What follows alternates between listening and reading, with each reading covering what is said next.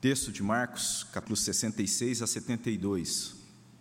Evangelho de Marcos, capítulo 14, versículo 66 ao versículo 72. Convido os irmãos a fazer essa leitura comigo. A você que está participando também da sua casa, convido você a se voltar à palavra de Deus e então atentamente fazer essa leitura com toda a reverência mesmo assim. Leamos a palavra do nosso Deus. Estando Pedro embaixo, no uma das criadas do sumo sacerdote, e vendo a Pedro que se aquentava, fixou e disse: Tu também estavas com Jesus Nazareno. Mas ele o negou, dizendo: Não o conheço, nem compreendo o que dizes. E saiu para o alpendre, e o galo cantou. E a criada, vendo, tornou a dizer aos constantes: Este é um deles. Mas ele outra vez o negou. Os que ali estavam disseram a Pedro: Verdadeiramente és um deles, porque também tu és Galileu. Ele, porém, começou a e a jurar: Não conheço esse homem de quem falais. E logo cantou o galo pela segunda vez.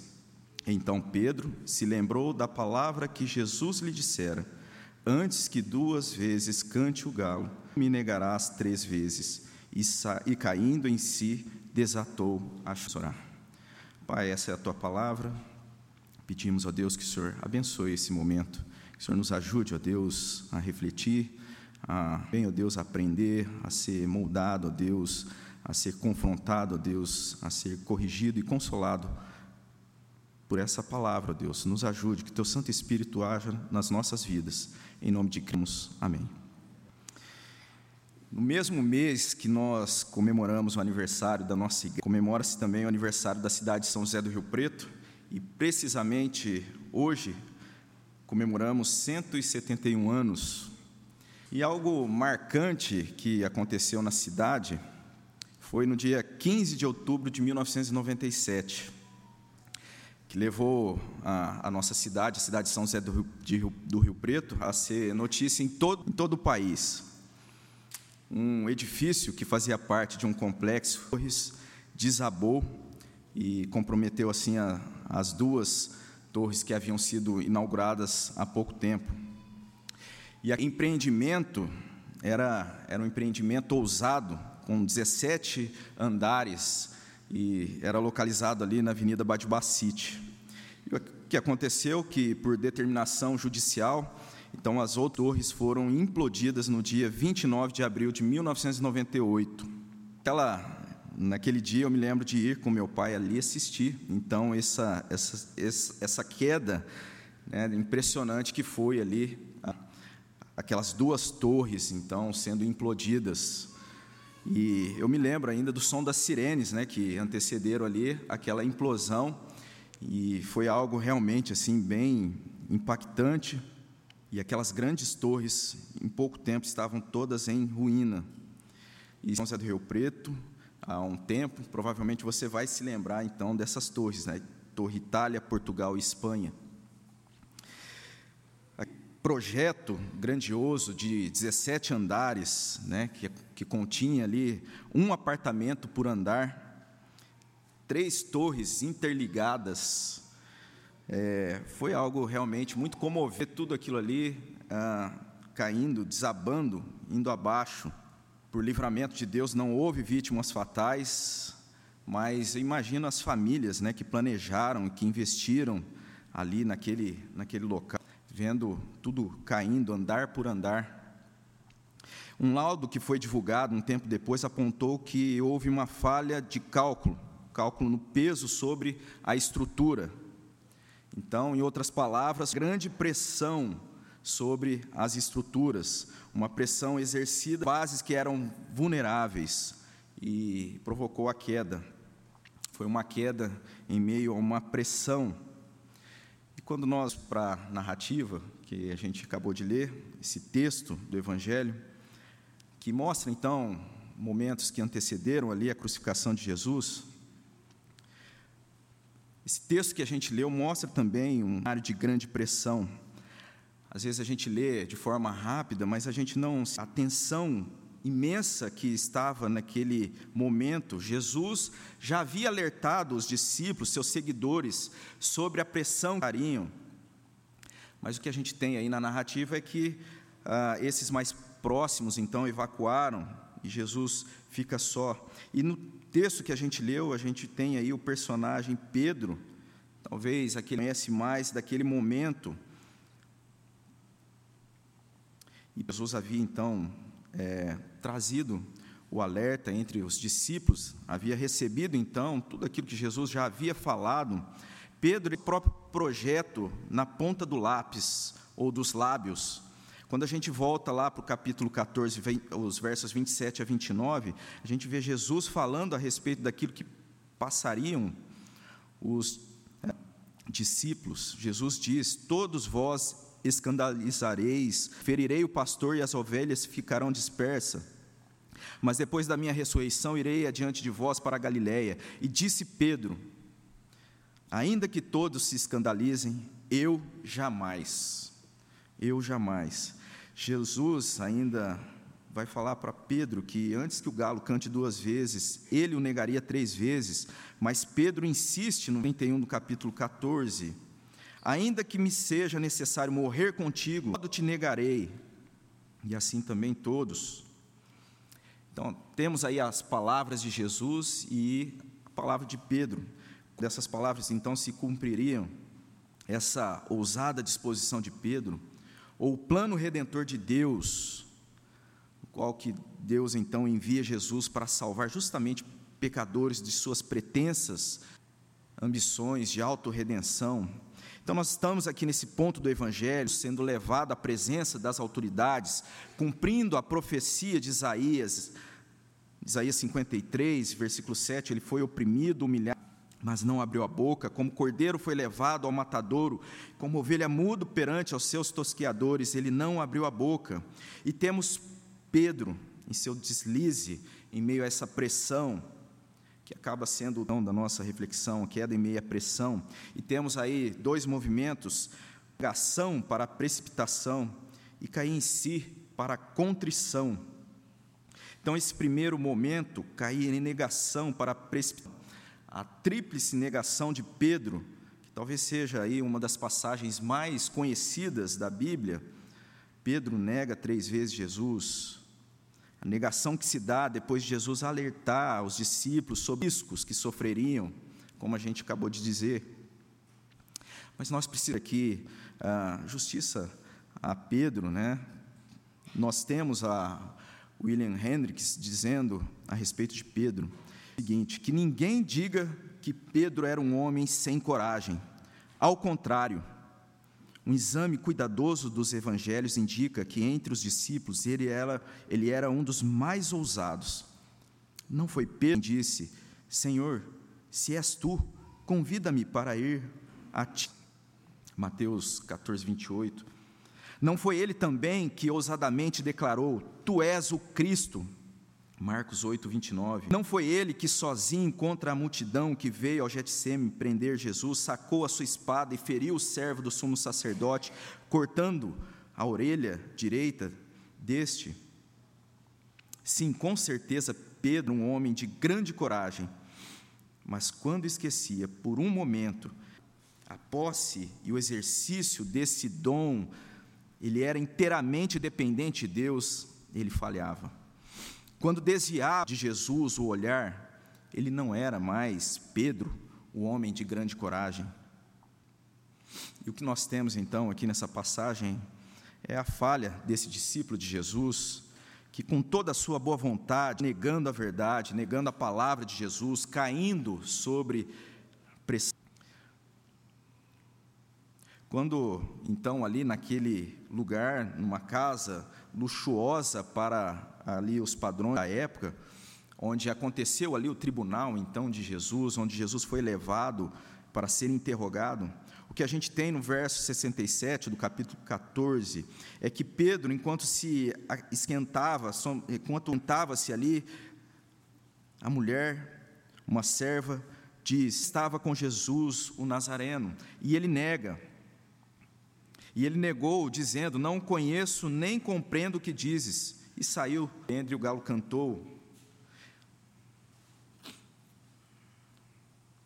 O que a gente tem então na sequência é um movimento de queda quando se nega a verdade, então, o passo e a sequência natural é essa ação. O verso 69 vai dizer que a criada, vendo, tornou a dizer aos seus: Este é um deles. O que Pedro responde? Ele outra vez nega. Passo seguinte, então, derrocada ainda maior, versículo 70. E pouco depois, os que ali estavam disseram a Pedro: Verdadeiramente és um deles, porque também tu és Galileu. E é interessante a maneira cronológica e a gente vê, então, essa pressão, e isso, que de fato ali a pressão era grande. O que estava acontecendo ali era uma grande pressão exercida. Nós temos a situação ali, não com fatos dispersos, não diferentes momentos, nós estamos ali em uma situação de grande tensão o verso 70 vai dizer: logo depois, ou ali, aquele momento, vai acontecer. Então, a, a, as perguntas a Pedro não era uma pessoa, isso sim era a serva, mas depois a gente vê um grupo de pessoas ali perguntando a Pedro. E Pedro é mostrado absorvendo essa. E quando ele é identificado como alguém que estava ligado a Jesus por ser da Galileia, isso parece que é, então, absorvido por Pedro, ele então é mostrado aí irritando-se com a ação que traz então uma indicação pejorativa, né, pelo fato de ser a uma região menos desenvolvida. O verso 71 vai dizer: Ele, porém, começou a praguejar e a jurar: Não conheço esse homem de quem falais. Então está aí a tripla negação de Pedro.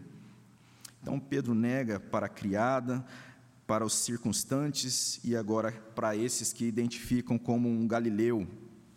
Uma tripla negação da verdade, que nos mostra isso, né? uma em precipitação, cair em negação para a precipitação. E você pode então olhar, ouvir o que nós estamos aqui falando, e talvez você não se identifique com nada disso que está sendo apresentado, pelo menos acredito que ninguém, ao ser perguntado se conhece Jesus, a negar, ou irá negá-lo, pelo menos não com palavras. E é aqui que talvez a gente precisa atentar com as implicações para cada um de nós. Essa derrocada mostrada aqui na vida de Pedro está sendo mostrado então uma progressão como o Salmo 42, verso 7 nos ah, alerta, um abismo chama outro abismo. Então a negação, à primeira vista, parece ser a saída mais fácil em meio à pressão. E essa pressão muitas vezes acontece de forma externa, como nós temos aqui, as pessoas se achegando a Pedro, mas também internamente pela nossa natureza pecaminosa. Nós vivemos em meio à pressão, a essa condição de pressão, um meio natural na nossa existência, em um mundo caído que aguarda a consumação.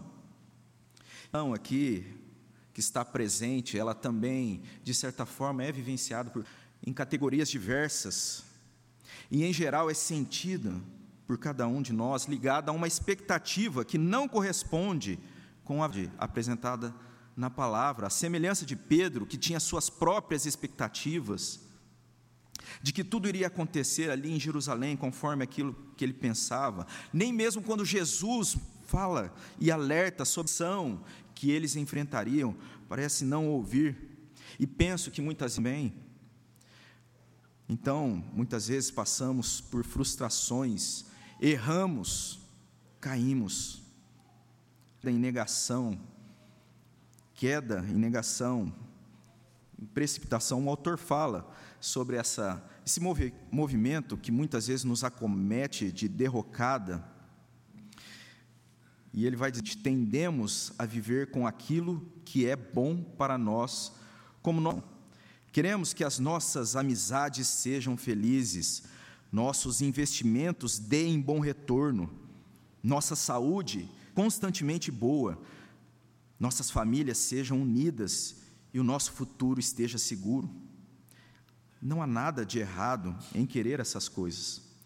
Mas se elas são tudo o que você quer, o mundo está mais estreito do que deveria. Note, Deus não está em seu pequenino reino minúsculo para fazer tudo possível para torná-lo um sucesso. Em vez disso, ele te recebe, traz para fora do compromisso com o seu reino pessoal, para o reino dele, que ele expande ao longo da história.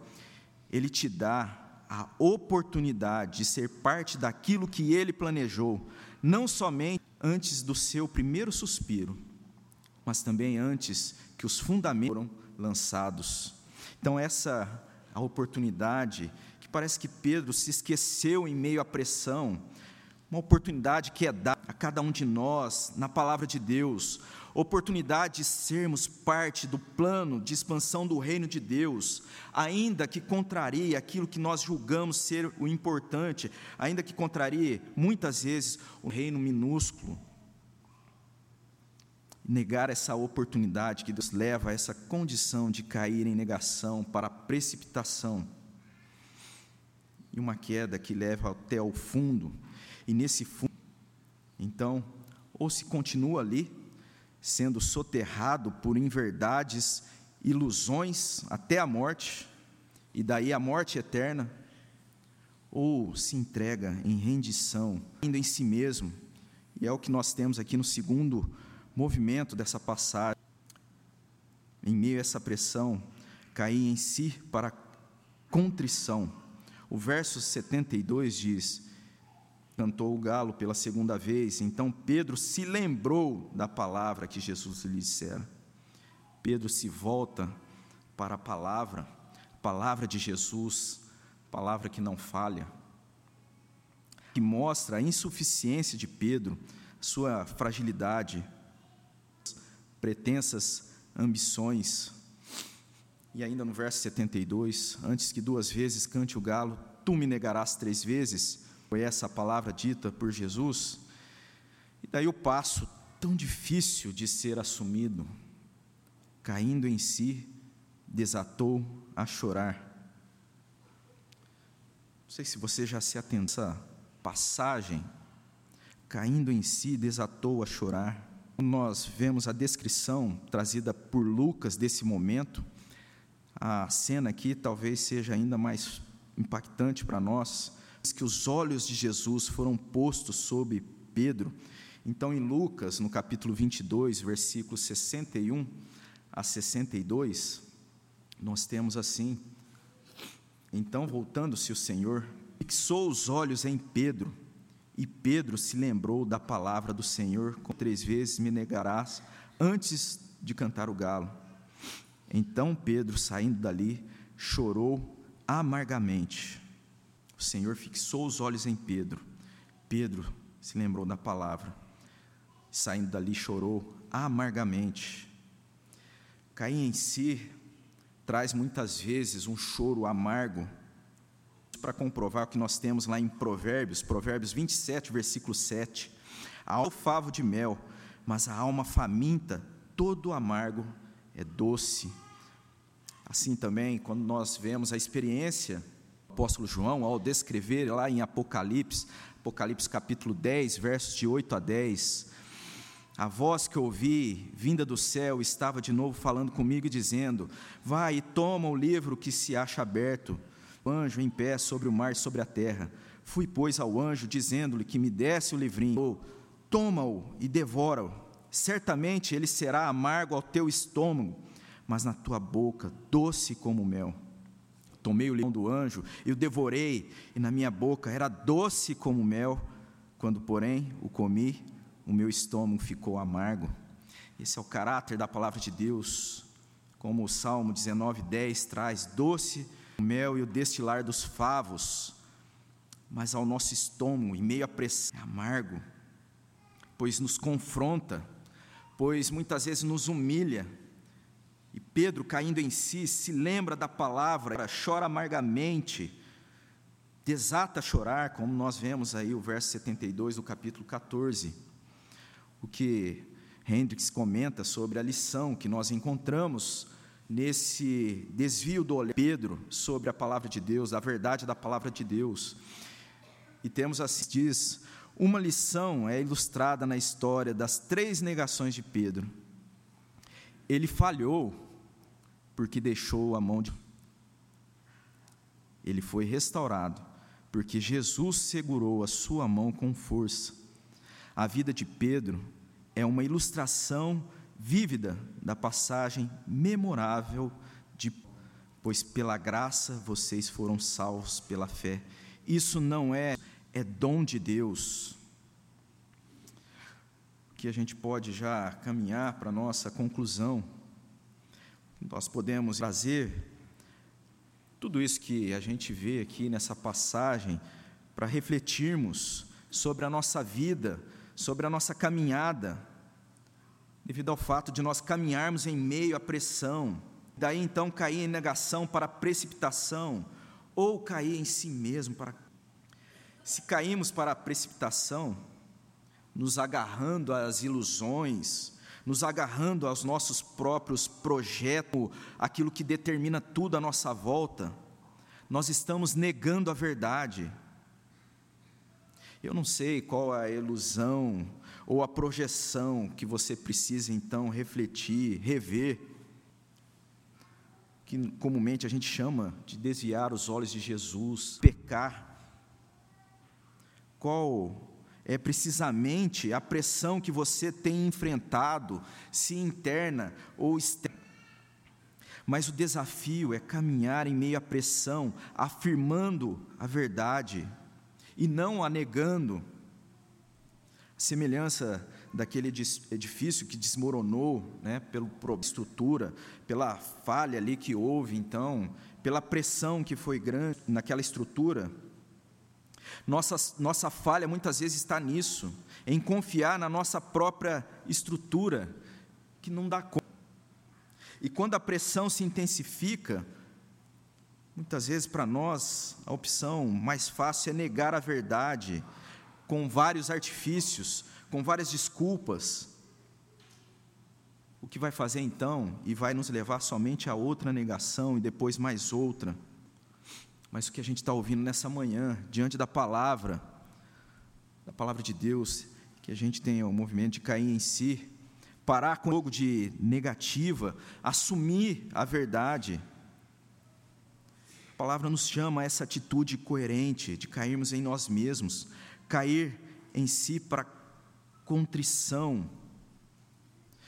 Quando nós olhamos lá para o profeta Abacuque, de grande pressão, uma situação muito difícil, ele questiona Deus, lá em Abacuque 1, verso 2, até quando? Ele questiona diante daquela situação difícil em que vivia, injustiça, violência, corrupção, imoralidade. Até quando? Deus responde ao profeta, e mostrado então ao longo do, do livro, no capítulo 2, cinco ais, o que a gente comentando. Diante de tanto ais, quem permanece diante de Deus? E ainda lá em Abacuque, no capítulo 2, 4, nós temos: Eis o soberbo, sua alma não é reta nele, mas o justo viverá pela sua fé. É uma passagem que é repetida, o justo viverá por sua fé, em Anos 1,17, em Gálatas 3,11, Hebreus 10,38. Esse servo de Deus vai dizer o seguinte: em outras traduções, o justo viverá pela sua fé, nós temos o justo viverá pela fé, e ele vai dizer: eu prefiro a tradução fidelidade, porque a raiz da palavra é, hebraica aqui, fé, ela é a mesma de amém, que significa confirmado, o que traz a exercício de confiança na palavra do Senhor. Ou seja, o justo viverá por sua a palavra de Deus e não em justiça própria. Nós ouvimos domingo após domingo sobre a razão da nossa fé, salvação em Cristo Jesus. Glória a Deus se você já entregou a sua vida ao Salvador. A palavra de Deus nos chama a isso mas nós precisamos estar constantemente sendo lembrados de si mesmo para a contrição, assumindo a verdade. A verdade é que nós dependemos de Deus, precisamos ser sustentados por Deus e Sua graça. Isso que nós somos e precisamos ser constantemente lembrados. Que Paulo, de forma tão objetiva, resume em Efésios 2, versículo 8 a 10. Porque pela graça sois salvos mediante a fé, e isso não vem de vós, é dons, não de obras, para que ninguém se glorie pois somos feitura dele, criados em Cristo para boas obras, as quais Deus de antemão preparou para que andássemos nela. Essa é a palavra de Deus para nós, para cada um de nós, para que a gente viva nessa dependência da graça de Deus, sendo sustentado, sabendo que nós não damos conta, precisamos de sermos fortalecidos em Deus. Que Deus abençoe a cada um de nós, que Deus abençoe a nossa igreja nós que estamos então aniversário de 66 anos nesse mês, que a nossa igreja continue a caminhar então 86, perdão. Que nós continuemos a caminhar na dependência do nosso Deus para a honra e glória dele. Vamos orar nesse sentido?